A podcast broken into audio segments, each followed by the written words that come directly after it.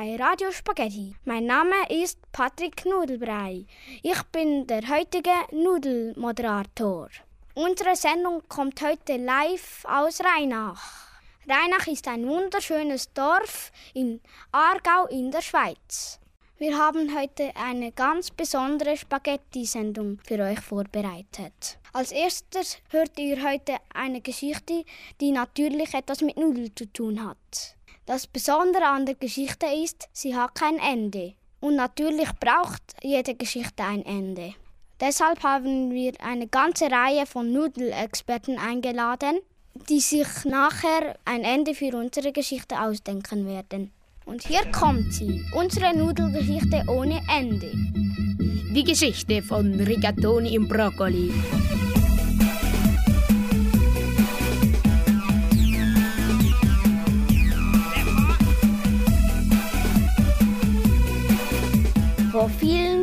Jahren. Da hatten die Menschen noch nicht herausgefunden, dass man Nudeln essen kann. Wenn man sie vorher etwa acht Minuten in leicht gesalzenem Wasser kocht. Das waren damals für die Nudeln echt paradiesische Zeit. Die Menschen haben sie gar nicht beachtet. Für sie waren all diese Spaghetti, die Macaroni, die Lasagne, die Glasnudeln, die Hörnlis, langweilige, steinharte Teigwaren, die zu nichts zu gebrauchen waren.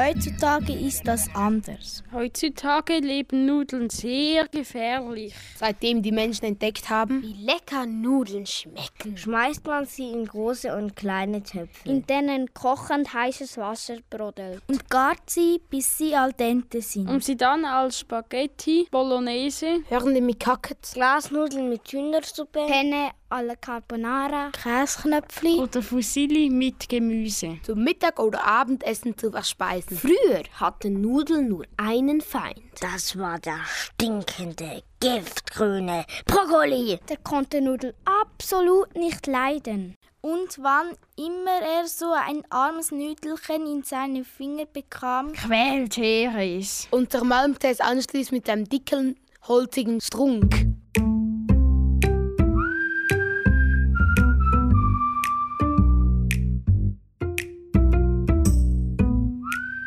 Eines Tages ging mal eine goldgelbe Rigatoni-Nudel an einem See spazieren.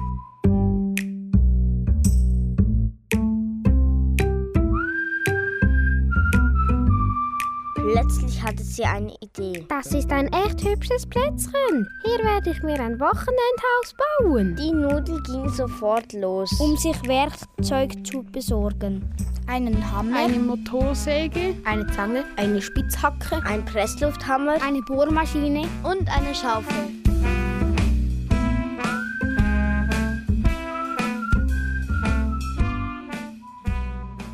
Währenddessen kam ein fetter Brokkoli an dem See vorbei.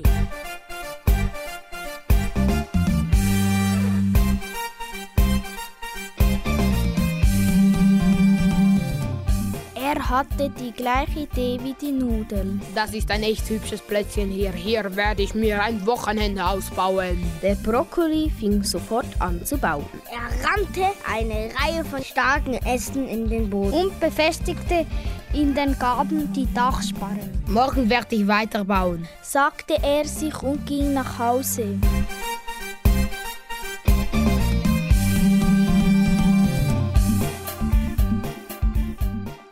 Wenig später kam die Rigatoni zurück.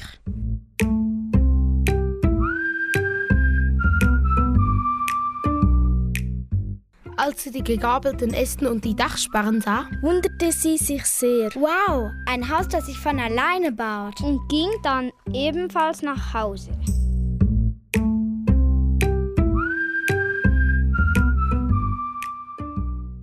Am nächsten Morgen kam der Brokkoli als erstes wieder zu dem Häuschen.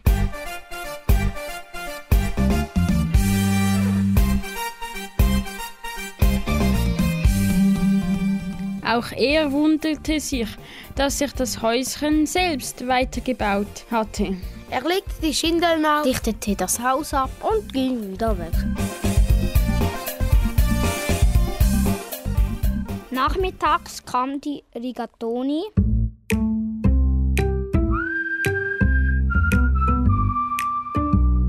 Auch sie freute sich, dass sich das Haus wieder ein Stück weiter gebaut hatte. So ging das eine ganze Weile. Ohne es zu wissen, bauten sich die Regatori und der Brokkoli zusammen ein Häuschen. Es dauerte nicht lange und das Haus war fertig. Natürlich wollten beide möglichst bald ausprobieren, wie es war, in dem Haus zu wohnen. Die Rigatoni kam als erste.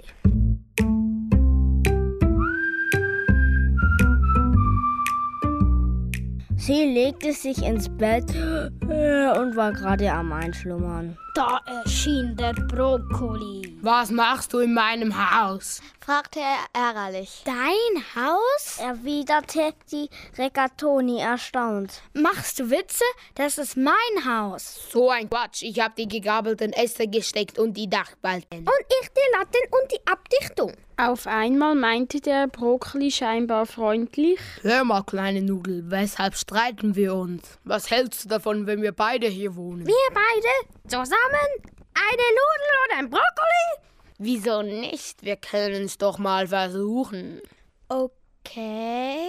Oh, ach, übrigens, meint der Brokkoli. Falls du siehst, dass ich anfange schimmlig auszusehen und mir kleine giftig grüne Schweißperlen runtertropfen, dann solltest du aufpassen und mich nicht von der Seite anquatschen.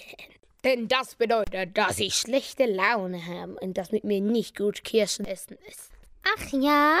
Die Rigatoni hatte ein mulmiges Gefühl, ließ es sich aber nicht anmerken. Bei mir ist es ähnlich, wenn ich anfange Ballett zu tanzen. Wenn du das siehst und ich noch rot im Gesicht werde, solltest du besser vorsichtig sein. Dann könnte es für dich sehr gefährlich werden. Brokkoli musste schmunzeln. Weißt du was? Ich habe irgendwie Hunger. Ich besorge uns mal was zu essen.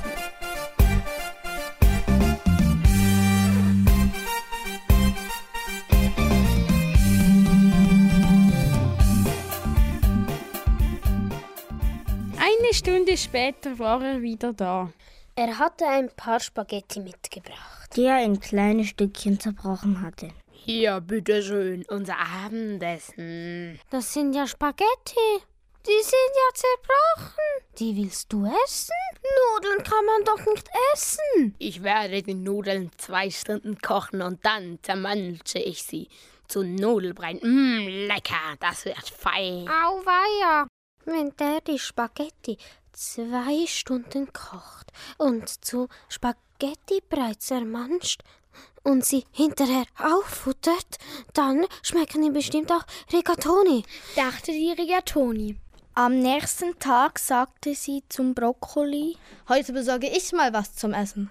Sie ging zu einem Garten. Den neben ein paar mickrigen Brokkolis ein fetter Blumenkohl stand. Mit einer List schaffte sie es, dass der Blumenkohl hinauf auf einen Baum kletterte. Die Rigatoni sagte zum Blumenkohl: Du, Herr Blumenkohl, da oben auf dem Baum wartet jemand auf dich.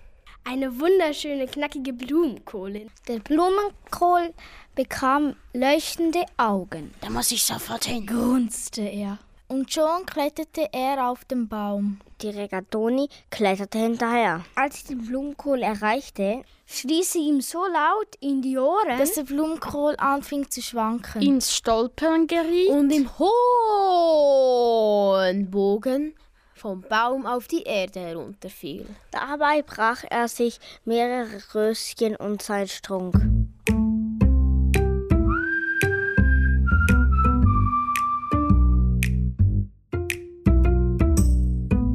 Wenig später kam die Rigatoni mit dem zertätschten Blumenkohl zu dem Häuschen. Als der Brokkoli seinen ramponierten Verwandten sah, musste er schwer schlucken. Hier, guck mal, meinte die Rigatoni lässig. Der ist zwar etwas angedetscht und ramponiert, aber als Suppe schmeckt er voll lecker. Ich mach schon mal ein Feuer an. Von da an hatte auch der Brokkoli ziemlichen Respekt vor der Rigatoni. Wann immer sie sich in ihrem Häuschen trafen, waren sie auf der Hut. Und beäugten sich misstrauisch. Und dann geschah es.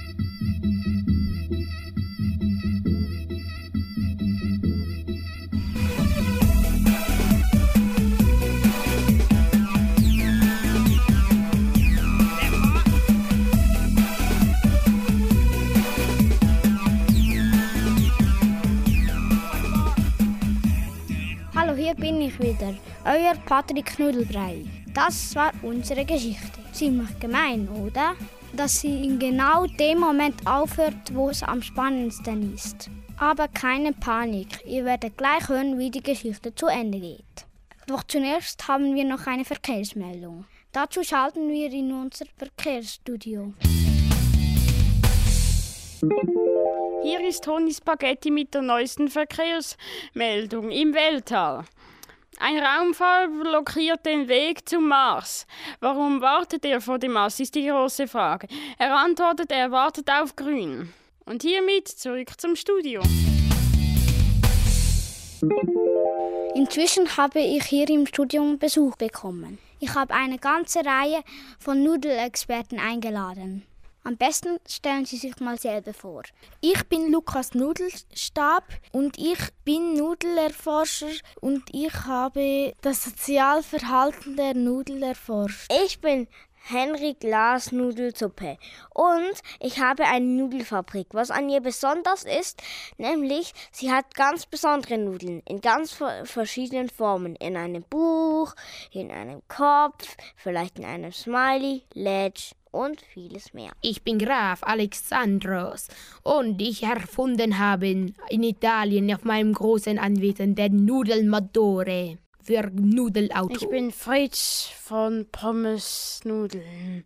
Ich bin Abenteuer, habe den höchsten Nudelberg bezogen und die untersten Gebieten des Salzwassers kochender Nudeln erforscht. Ich bin Leon von Macaroni. Ich bin Professor an der Macaroni-Universität und ich studiere die wilden Macaroni im Macastralia. Meine Herren, ich begrüße Sie auf das Herzlichste. Sie haben ja unsere Geschichte gehört. Was meinen Sie, wie ist die Geschichte ausgegangen? Also ich denke ja persönlich, es hat einen Streit gegeben und dann haben sie so erbittert gekämpft, dass das Haus ja zusammengekracht ist. Und deshalb ist dort ein Loch, weil das so ein riesen Kraft gewesen ist, die nach unten gefallen ist. Und dies, denke ich, ist eine verfluchte Stelle. Denn jedes Haus, das darauf gebaut ist, ist zusammengekracht. Das kann auf gar keinen Fall so gewesen sein. Flüche gibt es nicht. Nämlich, sie haben sich ein U-Boot angeschafft und sind damit in das Wasser gegangen. Ins Nudelwasser. Doch dann wollte die Rigatoni ein Bild aufhängen. Doch dann ging, ging Macaroni Wasser hinein. Und dann ging das U-Boot unter. Und wie erklären Sie sich das Lost, das im Erdboden entstanden ist? Und das Haus steht ja nicht einmal mehr. Das kommt von den Spaghetti-Piraten aus der Spaghetti-Ribik. Die haben eine Bombe gelegt, nachdem sie das Haus ausgeraubt haben. Und die Bombe ist schließlich explodiert. Von da kommt das Loch. Das Loch ist nämlich ein Bombenkrater. Mein lieber Herr Kollege, das kann nicht stimmen. Woher hatten Sie eine Bombe? Die Bombe wurde nicht erfunden. Sie hatten nur Kanonen, mit denen Sie Bomben machen konnten, aber keine Bomben, die in die Luft gingen. Meine Herren, was für ein Quatsch. Es war ein, ein schönen Sonntag. Die beiden machten eine Spritztour. Das Auto war viel größer als das Wochenendenhaus. Und sie verfuhren herum und äh, überfuhren das Haus, aber sie haben's nicht gemerkt.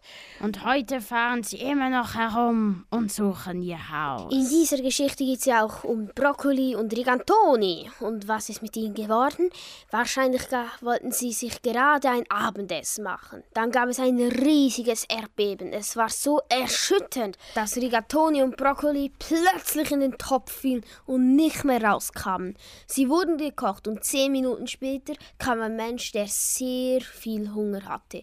Er schaute in den Topf, probierte die Nudeln und er fand das super. Daher mussten die Menschen plötzlich, dass man Nudeln essen kann. Also ich erforsche ja das Verhalten der Nudeln und ich würde auch gerne mal wissen, wie sie auf die Idee gekommen sind mit dem U-Boot. Das U-Boot kam ursprünglich aus dem Lago Meteoro. Es hatte sich dann verfahren, war in den See gekommen, wo Brokkoli und Rigatoni ihr Haus gebaut hatten. Als Brokkoli und Rigatoni das U-Boot gesehen haben, sind sie eingestiegen und sind dann ein bisschen im See rumgefahren. Sie haben ja gesagt, Sie wollten so ein Bild an die Wand nageln. Was war denn das so für ein Bild? Das war so ein Bild, das mit solchen Stöcken war. Meine lieben Herr Kollegen, das ist völliger Blödsinn. Also, man kann doch nicht von einem See in den anderen bei einem U-Boot. Das stößt ja an den Grund, dann geht's ja kaputt dann wäre es schon längst versunken. Da ist ein Fluss und dann kommen sie hierhin in einen sehr weit entfernten anderen See.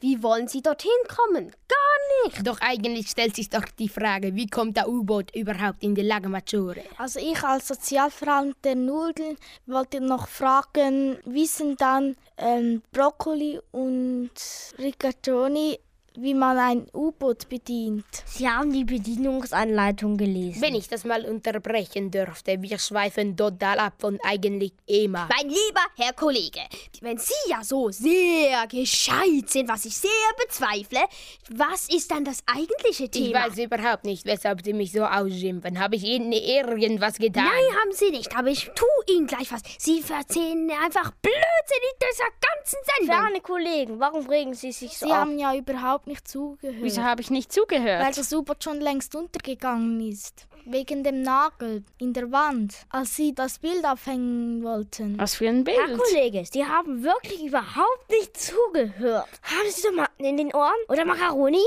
Oder Brokkoli? Macaroni und Brokkoli sind das in das U-Boot eingestiegen, haben ein Loch in die Wand gemacht und haben dann ein Bild da aufgehängt. Wenn ich fragen darf, wie ist denn das U-Boot untergegangen? Weil der Nagel kann ja die U-Boot-Wand gar nicht durchdringen, weil das ist ja viel zu stabil. Ja. Wenn ich sage, dann kann der Nagel die Wand durchdringen. Oder wollen Sie behaupten, dass ich lüge? Mein lieben Herr Kollegen, also früher waren die U-Boot-Wände viel zu unstabil und da konnte ein Nagel sie schon sehr leicht Meine durchdringen. lieben Herr Kollegen, könnten Sie sich nicht mal überlegen, dass wir absolut vom Thema abschweifen und dieser Herr neunmal klug da drüben, der mich vorher so grob beleidigt hat. Also das mit dem U-Boot ist doch eh Blödsinn. Das mit dem U-Boot ist genau der springende Punkt und langsam gehen Sie mir auf die Nerven her. Meine lieben Hörer, ihr seht schon, unsere Experten können sich nicht einigen.